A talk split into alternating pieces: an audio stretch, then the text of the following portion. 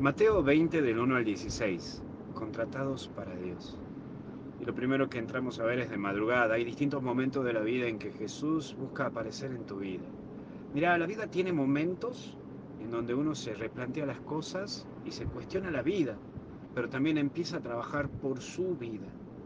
Hay etapas en donde la vida misma, y esto te lo quiero decir así como que la vida misma te lleva a replantearte, a decir, bueno, quiero parar la pelota un ratito, replantearme qué quiero, cómo quiero mi vida, porque hoy también tenés que replantearte qué estás haciendo por tu vida. Hoy estás trabajando por tu vida y para tu vida, pero digo por vos y para vos, no para mi mamá, para mi papá, para mi amigo, para mi amiga, para aquel o para aquella.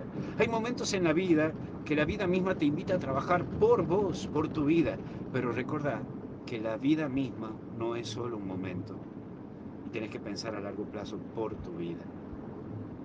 Pero también aparecen los obreros, hay personas que trabajan por su vida y otros que trabajan, sí, por su vida, pero mirando la vida de otros.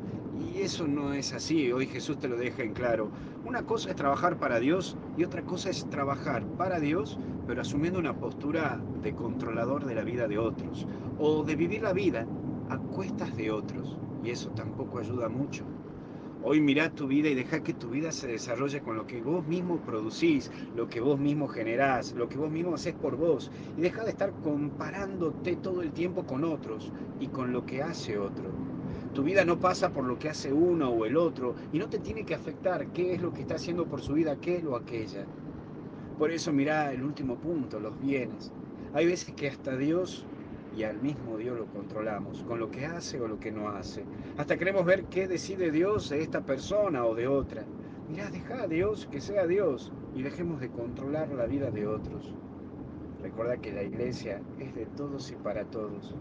Dios no se cansa de buscar que trabajes por tu vida.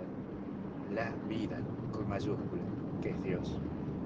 Te bendiga nuestro Señor en el nombre del Padre, Hijo y Espíritu Santo y hasta el cielo no paramos.